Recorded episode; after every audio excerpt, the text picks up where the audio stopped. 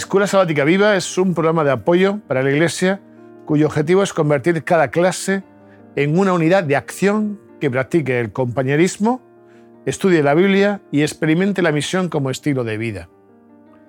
En la primera parte del compañerismo, dedica, por favor, en tu clase 10 minutos a interesarte y conocer más a tus hermanos y hermanas, creando una red donde todos estéis cuidados y atendidos. Toma tiempo también para la oración, por vuestro radiamiento espiritual y por nuestras familias e iglesia. Ahora acompáñanos en la segunda parte, en el estudio de la Biblia y la lección de la escuela sabática.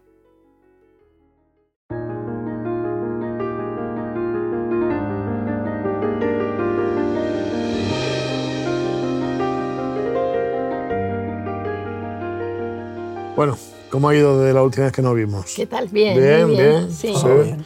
Bien, estamos en una escuela sabática interesante esta semana. Casi, casi que me entran ganas de hacer el papel de oponerme a todo lo que digáis, para ir un poco en consonancia ¿no? con la escuela sabática. Lo práctico. lo práctico, ¿no?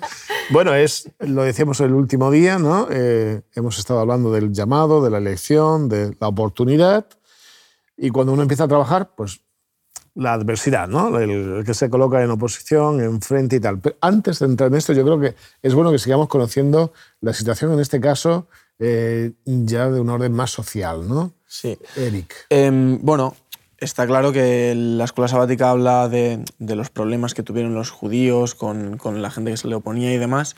Y, y, como todo lo que venimos hablando de esto, esto está siempre dentro de un contexto. En este caso, vamos a hablar un poquito del contexto político que va a ver, que nos va a a hacer ver un poquito por qué se daban estas oposiciones, por qué, era posible en unos momentos y por qué en otros momentos no. Eh, durante los 100 años más o menos que dura este, el tiempo de Esdras y Nehemías que estamos tratando, eh, los judíos se encuentran con cinco situaciones políticas que benefician o perjudican la aparición de opositores. La, aparición de opositores contra, contra el proyecto que ellos tenían. En un primer momento, cuando Ciro eh, les deja volver a, Jerusalén con Zorobabel y demás a construir el templo, evidentemente es un momento favorable. ¿no? Ellos cuentan con un decreto real, por lo tanto, como hablábamos eh, anteriormente, el rey era todopoderoso, entre comillas, entonces no, no daba pie a que ningún otro pueblo, por muy enemigo que fuera y por mucho que quisieran parar la construcción y demás, pudieran interponerse. Por lo tanto, en ese momento eh, la situación es favorable. ¿Vale? políticamente para los judíos. ¿Qué pasa? Que a la muerte de, a la muerte de Ciro viene este, este rey que comentábamos, Esmerdis, que empieza una política de destrucción de templos. Y es muy probable que en este momento eh, tropas de Esmerdis destruyeran parte del templo ya construido. En este momento, evidentemente, es, es, un problema para los judíos. ¿no? De hecho, se llega, se llega a comentar que, que muchos judíos pensaban que simplemente no era la decisión de Dios, no era la voluntad de Dios que terminaran el templo en ese momento, porque tenían una oposición muy fuerte. Claro. Militares que venían a destruir el templo, igual lo podían incluso ver como una señal. ¿no? Claro. Eh, bueno, esta situación va a cambiar. Después con Darío se, se vuelve otra vez a las políticas de Ciro y eh, vemos que más adelante, ya con Artajerjes, cuando Esdras le, le pide todo esto que, que todas estas medidas y estas ayudas, eh, es porque, como comentábamos la semana pasada, hay una rebelión en Egipto y a, a los persas les interesa eh, tener controlada la situación en, en, Judea para poder pasar por, por ahí. ese paso libre. Repito esto porque, aunque ya lo habíamos comentado, me parece importante porque precisamente esta rebelión va a marcar el siguiente momento de, el siguiente momento de, de, dificultad que van a tener los judíos. Quizás no directamente, pero sí de forma indirecta. El general persa que, que termina con la rebelión en Egipto es Megabizos. ¿vale? Uh -huh. Megabizos tiene una historia con Artajerjes porque además le ayuda a subir al poder y demás cuando matan a su padre. Y eh, como agradecimiento a sus labores militares y políticas, Artajerjes le nombra sátrapa de la provincia transeufratina, que es donde estaba eh, eh, Jerusalén. Eh, por temas políticos y demás, mal aconsejado parece por su madre, Artajerjes, hay un momento que eh, manda matar a Megabizos porque le considera un, un, peligro. Y Megabizos, después de todo lo que había hecho, cuando se entera se revela. Entonces nos encontramos en una situación, después, de, después del decreto de Esdras y demás, en la que la provincia en la que estaba Jerusalén estaba rebelada contra el imperio persa. Quizás no Jerusalén como ciudad, pero sí la provincia. ¿no? Em, y es un momento que los samaritanos, los enemigos de, Jerusalén, aprovechan para atacarles.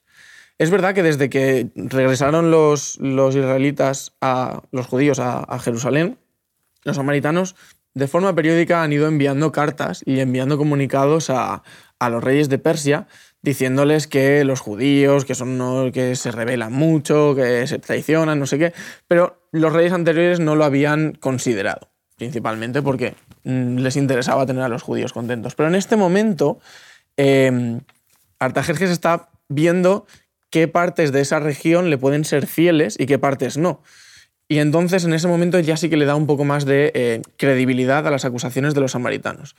Realmente no tenemos una fecha concreta para esto, pero siendo que, como comentábamos anteriormente, eh, la estructura geopolítica de Persia era de el, emperador se comunicaba con los sátrapas, los sátrapas con los gobernadores y tal, el hecho de que se comunicaran directamente desde los gobernadores samaritanos al rey y luego otra vez nos indica que se podía haber producido durante esta rebelión. Em, claro, al, estar en un momento en el que le interesa tener controlada la, zona, igual tener otra ciudad fortificada no era lo más adecuado. Entonces, al final, le da, le da permiso a los samaritanos para, eh, para parar la construcción. ¿vale? Y ahora, comunicar, ahora veremos cómo, se, cómo tratan con ellos y demás. Este sería el, cuarto momento. Y el último momento de político que, que vive Israel es cuando ya se ha terminado esta rebelión de megabizos, al final hacen las paces porque era demasiado potente y Artajerjes entiende que tienen que, llevarse bien.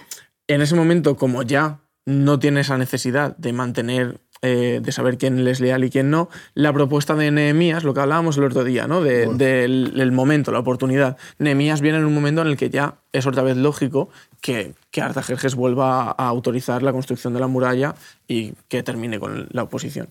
Muy bien. Es curioso que en momentos ya de paz se, se puedan permitir el florecimiento ¿no? de ciudades que no son ciudades que podrían ser rebeldes, ¿no? Hmm. ciudades vitales. Eh, estás diciendo en todo momento, y es muy interesante para que nuestra gente se visualice, el mm, gobierno persa va a tener un problema geográfico con el Éufrates, ¿no? Para él está todo lo que está a un lado del Éufrates y a otro lado. Entonces crea una provincia, seguramente una de las más grandes, juntamente con, con Egipto, que es la Transeufratina, o Aban Nahari, es lo mismo, ¿eh? es la que cruza el, el Éufrates, que tenía la capital en Damasco, pero que está muy interesada en la costa.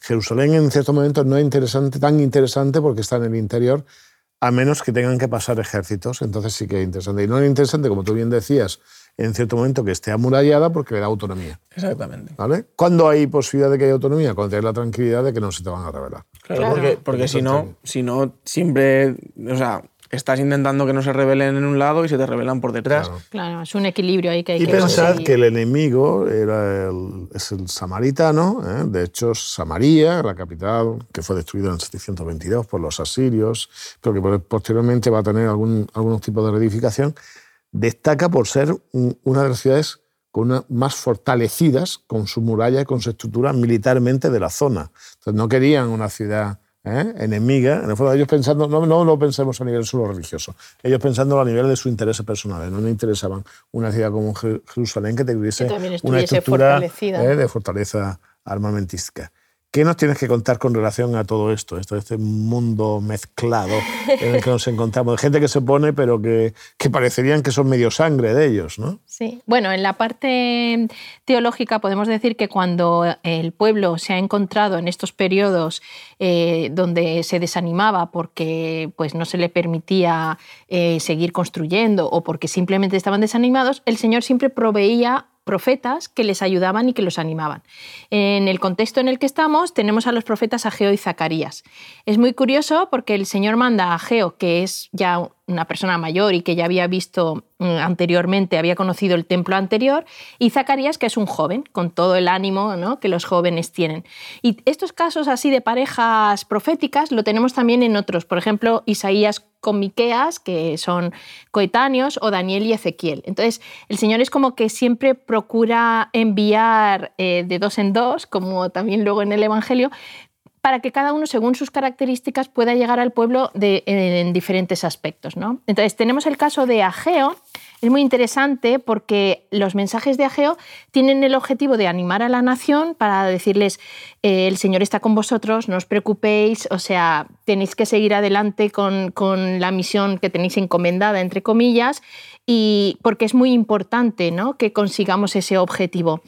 Y lo bonito de Ageo es que anima, dice dice el texto que anima con tal espíritu, con tanto ánimo, que el pueblo se puso a trabajar. O sea, porque una cosa es que tú vayas con el mensaje de Dios y otra cosa, como decíamos antes, que te hagan caso. ¿no? Es muy gracioso, no sé si sabéis, la palabra ageo, el, origen de la palabra, a veces es significativo, no sabemos si se lo ponían antes o después los nombres, ¿no? pero hag en hebreo es fiesta. O sea, nos encontramos un, un abuelete que, que, le iba mucho la, la, marcha, ¿no? que, le gusta, que le gustaba, que era alegre, que le gustaba hacer las cosas y que predica y da, y da ganas de, de seguir con, con, el desarrollo de la ciudad. ¿no? Y además es que parece ser que ese era su espíritu. Dicen los eruditos que él era un hombre eh, muy vital, muy animado y que eso contagió al pueblo. ¿no? Y, por ejemplo, hay otros profetas, por ejemplo Jeremías, que el pobre, bueno, aparte de que era un poco...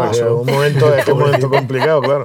Pobrecillo, no tenía ese espíritu y no le hicieron ni caso. Pero sin embargo, Ageo o sea, tuvo el coraje de, animarlos y convencerlos. Y eh, por otro lado tenemos a Zacarías, que fue contemporáneo de, de Ageo, que era un joven y también por su juventud, por su vitalidad, animó al pueblo. Y todos sus mensajes al pueblo fueron muy bien recibidos.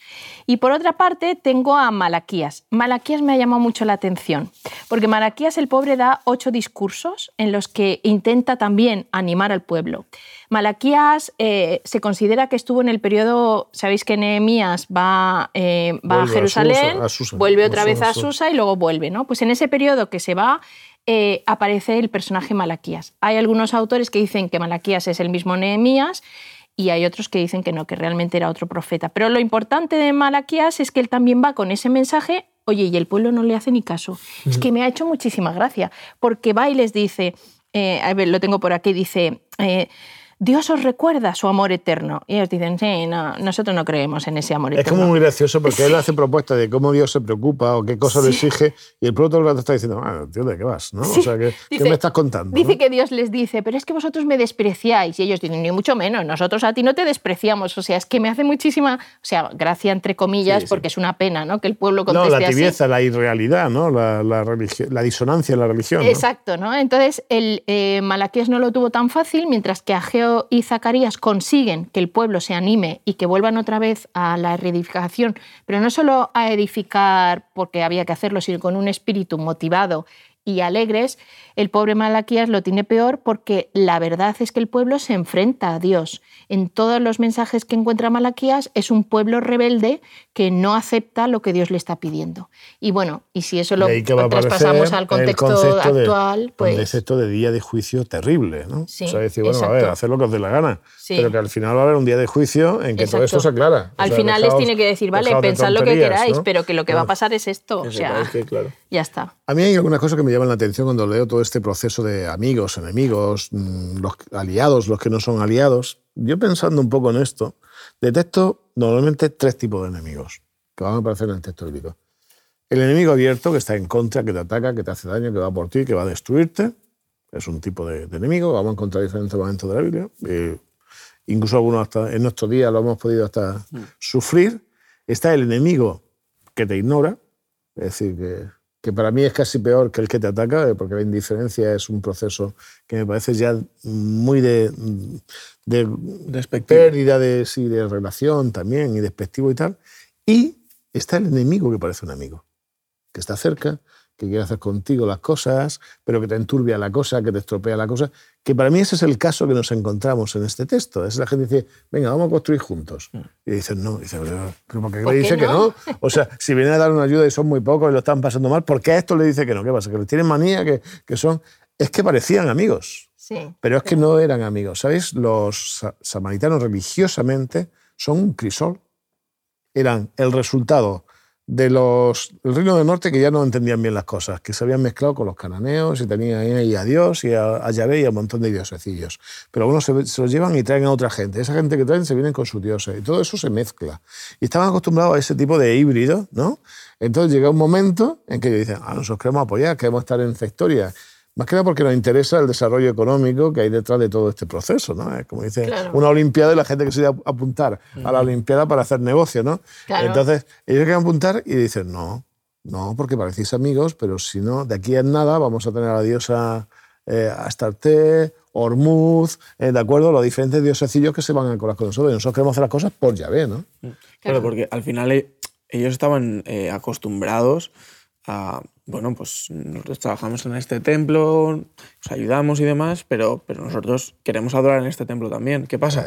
Que nosotros no adoramos solo a Dios, adoramos a, pues, a Exacto. Astarte, lo que sea. Entonces también queremos una parte del templo para... Para o sea, nosotros. Nehemías fue inteligente en, en- en darse cuenta de que de que es que, aparte de que no necesitaban la ayuda, porque tenían ya a Dios detrás, eh, darse cuenta de- del peligro que suponía el, esto es lo que dices tú, ¿no? El enemigo que está un poco eh, disfrazado de amigo. El amiguete, que esto es amiguete y tal, pero es, ¿por qué no hacemos tal cosa? Te digo, Oye, que yo no hago esto. Ah, no pasa nada. ¿no? Que eso es lo típico, ¿no? Entonces, antes de que esto empiece, porque tampoco el pueblo lo tenía tan claro. Quiero decir que por se, se- se ha dicho, si hubiese tenido un pueblo con una identidad que hubiese dicho, no, esto no van a adorar a nadie.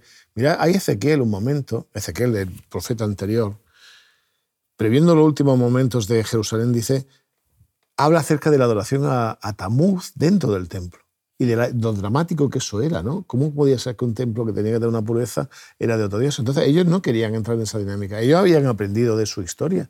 Entonces no querían esto. Claro, desde nuestra perspectiva decimos, qué gente, ¿no? Qué, qué poco amables. No, no, es que había más. Es que eran enemigos, encubiertos, pero eran enemigos, ¿no? Y tú también lo has dicho, o sea, era solo un grupo el que estaba con Nehemías, porque eh, como vemos en Malaquías, mucha parte del pueblo es que ni siquiera pensaban que lo estaban haciendo mal. O sea, ellos pensaban, no, no, ¿tú por qué nos dices esto? Este mensaje de Dios no es para nosotros, pero si nosotros lo hacemos todo súper bien, ¿no? O sea, ellos son incrédulos ante eso. Entonces Nehemías se encuentra solo con un grupo reducido, no tiene a todo el pueblo a su favor. A colación de todo esto, creo que es importante que nosotros mm, clarificamos una cosa. Nosotros vamos a tener textos en la Biblia de un universalismo pasmoso. Es decir, que todo el mundo cabe, que todo el mundo venga a mi casa, sea de la tribu que sea, sea del pueblo que sea, pero en el Antiguo Testamento incluido, ¿eh? no solamente en el Nuevo. Testamento. Y luego tenemos textos que parecen todo lo contrario, que es de un particularismo, de, un- de una especificidad que parece casi, casi radical. ¿no? Nosotros llamaríamos hoy día fundamentalista, mal llamado. Bueno, nosotros tenemos que entender una cosa en la Biblia. El proyecto de Dios es, Dios es Dios de todos, es un proyecto de todos.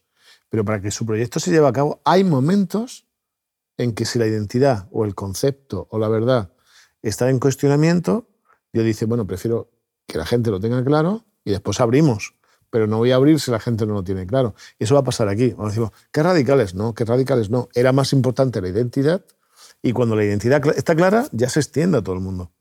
Es como Porque si la yo- construcción, no, perdona, Sí. porque la construcción no estaba siendo solo físicamente, sino tenían que construir una nación y una O sea, vamos a religión verlo nuevamente. en el resto de, de semanas. Exacto. Hay, no- hay justicia, hay desigualdades, hay situaciones que no están que no son lo que Dios había dicho en el Pentateuco. O sea, es una construcción no solo cultural, es una construcción de toda la vida, ¿no?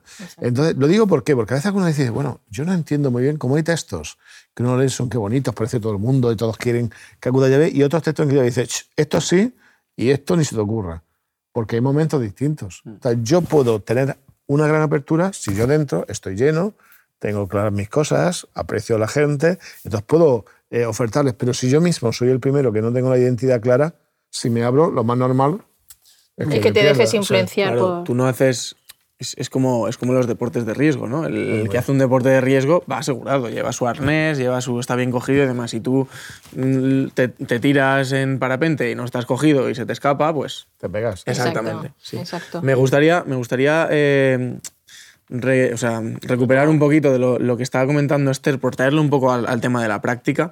Cuando, cuando Ageo eh, hace estas predicaciones de, de que hay que volver a construir el templo y tal, estamos en un momento en el que los, los, bueno, los judíos creen que, que no es la voluntad de Dios terminar el templo. Y eso nos pasa, nos, nos pasa muchas veces, ¿no? Cuando tenemos una, no digo que sea una posición pequeña, porque realmente, pues seguramente no era algo, no era algo muy pequeño, pero cuando, cuando las cosas no nos van como nosotros esperamos o nos van incluso mal, eh, tardamos muy poquito en pensar, bueno, pues este no es el camino de Dios y será otra cosa. Pero realmente si nos ponemos a pensar, el, el reinado de Esmerdis dura siete meses apenas. Eh, cabe pensar que lo primero que hizo no fue ir a por el templo de Jerusalén. Y luego, tan solo dos años después, cuando llega Darío, o sea, Darío tarda dos años en recuperarlo todo y llega a Geo. Es decir, al, final no tardan ni dos años. Desde, desde el final de. Desde la, o sea, desde la destrucción del templo hasta que vuelven a empezar a reconstruirlo.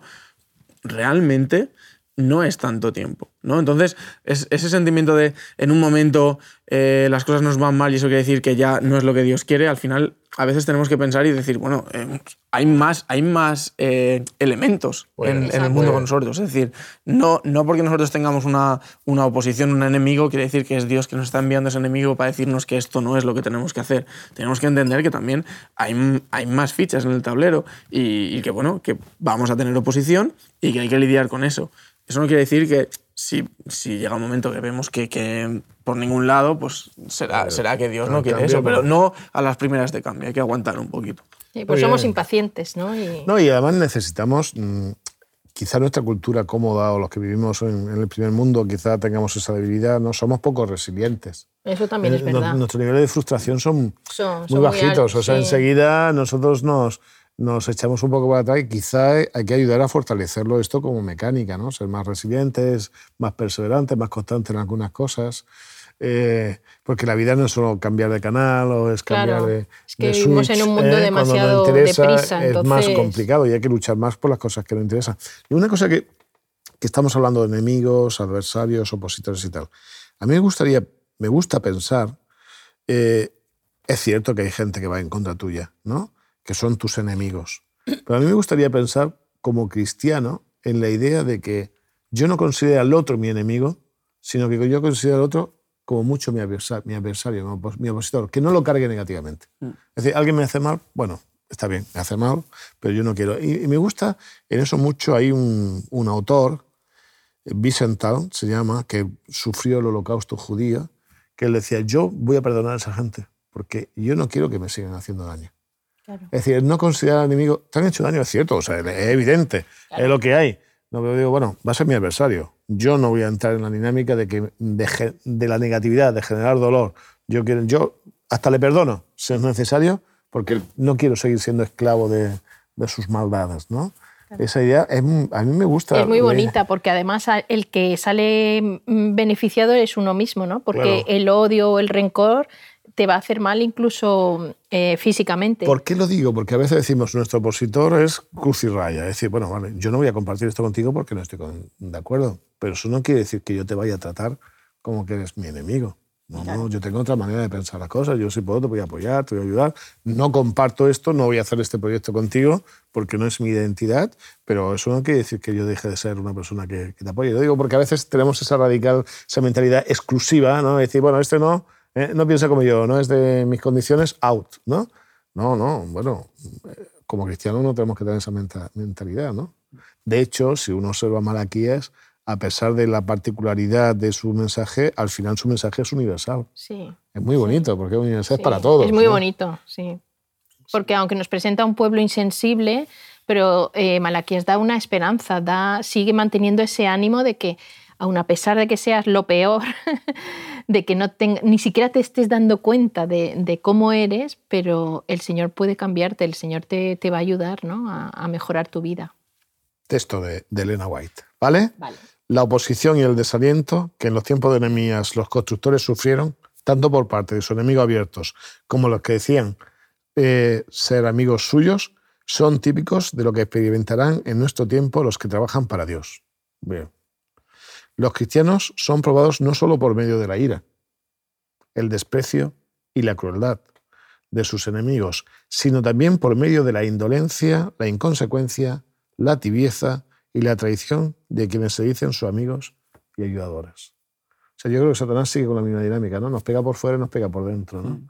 Porque, y quizá por dentro nos hace más daño, ¿no? Claro, porque estamos preparados ah, al enemigo externo pero no te esperas, como dices, al, al, interno, a tu hermano, a tu amigo, a tu compañero. Eso no te lo esperas. Entonces, yo creo que te hace más daño, es peor. Porque el otro ya sabes, ¿no? Pero, pero, pero al que tienes cerca te duele más. Es bueno que sepamos que se puede producir ese escenario. Es bueno que, como dice el texto, que sepamos que hay esas situaciones y estar preparados para esto. ¿no? Y yo creo que la respuesta, además, es lo que comentaba antes, tienes una respuesta, incluso aunque nos parezca extraño, como decía Jesús, ¿no? De poner la otra mejilla, de hacer el bien incluso al, que, al que nos hace daño a nosotros. Claro, claro, porque eh, ese comportamiento puede hacer que el otro también cambie, ¿no? Y de hecho eso es lo que quiere el Señor. Y a nosotros nos ayuda, por otro lado. Claro. Oye, pues muchas gracias. ¿eh? nos vemos la semana que ¿eh? viene. Vamos, la semana que viene es acerca del espíritu de la ley. ¿eh? Vamos a ver qué pasa cuando la gente dice yo soy tal, pero luego en la vida práctica otra cosa. Es otra cosa. ¿Vale? Muchas gracias. Bien, nos vemos, que vaya bien. En la tercera parte de la Escuela Sabática Viva, usa 10 minutos y analiza. ¿Cómo podemos aplicar lo estudiado? ¿De qué manera puedes compartir tu esperanza con las personas que te rodean? Animamos a cada unidad de acción a tener una experiencia más allá del sábado. Cread vuestro propio proyecto misionero, programad en vuestras casas reuniones para orar y confraternizar. Buscad un tiempo en la semana o el sábado en la tarde. Muchas gracias por acompañarnos hasta aquí y querer que tu escuela sabática sea un proyecto lleno de vida. Nos vemos la semana que viene.